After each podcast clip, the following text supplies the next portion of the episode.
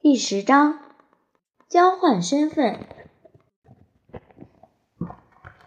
嘿，今天是星期五，是我们班俄亥俄州的第一个周末哎。我们先去购物中心吃披萨、看电影，然后再你们帮你们买一双新的运动鞋，好不好啊？雷伊和杰伊的爸妈刚下班回家，爸爸的提议。无论是哪一个六年级男生都不会拒绝的。可是，在回答之前，两兄弟快速的交换了一个眼神，脑袋里的无声警报响起。他们两个这时候才意识到，原来这份不当双胞胎的工作一整天都不能休息。因为如果在学校假装没有双胞胎兄弟，就得在其他地方也假装没有才行，尤其是在星期五晚上的购物中心，同学们可能会出现在各个地方，说不定还会碰到老师呢。他们快速交换了眼神，就说：“我们敢去吗？”雷伊用表情对杰伊表示：“不行。”杰伊却开口说。听起来很棒，爸爸，我马上准备出门。雷伊跟着杰伊来到楼上的房间，一关上门，他就捶杰伊的手臂。喂，杰伊说：“干嘛打我？打你这个白痴！购物中心里可能到处都是同学。”杰伊说：“拜托，放轻松一点好吗？我早就想到办法了。”雷伊看着杰伊打开衣柜最底下的抽屉，拿出一件红色的连帽运动服。那是我的，放回去。雷伊说。杰伊摇摇头：“你别说话，看就好。”只见杰伊脱下在学校穿的衣服，套上那件红色连帽运动服，然后又到柜子里拿出一顶圣路易红雀队的棒球帽。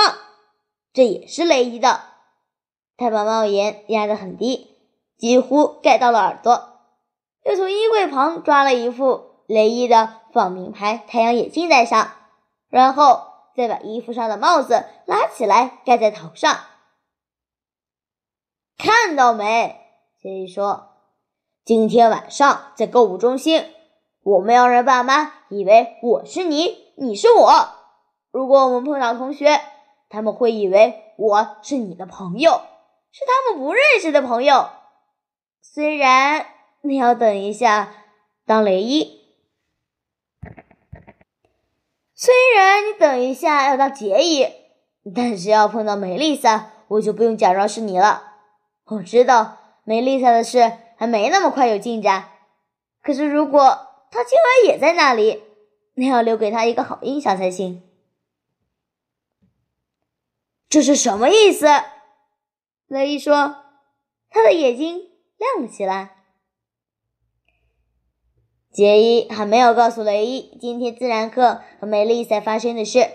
他说：“嗯，今天的自然课，我这个本尊表现的没有像冒牌杰伊那么顺。”他马上又补充道：“状况不很严重了，可是你必须是下一个。”跟梅丽莎讲话的杰伊，这是一定要的。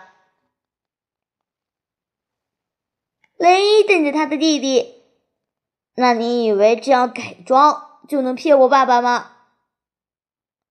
杰伊说：“我打赌可以。来了，把我去学校的衣服穿上，还有我的芝加哥小熊队棒球帽。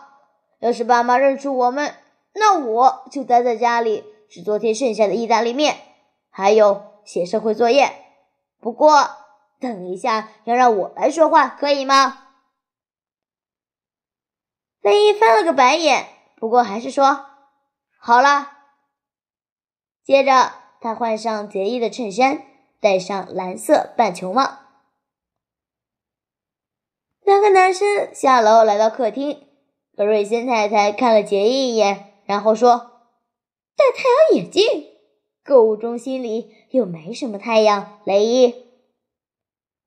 杰伊说：“这是一种风格，好吗？”随便你，妈妈说。格瑞森先生从沙发上站起来：“我不知道你们饿不饿，但我可是饿扁了。走吧。”这一家人纷纷往厨房门口移动。雷伊和杰伊同时挤在门口。雷伊推了杰伊一把，等出了门口，换杰伊把雷伊往灌木丛里推。接着，雷伊把杰伊挤到车库墙边，然后杰伊出手把雷伊头上的帽子打掉。你们两个住手！格瑞森太太说。他瞪着戴太阳眼镜的这个儿子说：“雷伊，不准像流氓一样乱打人，不然你就待在家，听见了吗？”杰伊指着雷伊说：“是杰伊先开始的。”话刚说出口，他就意识到这样可能反而会害得他被禁足。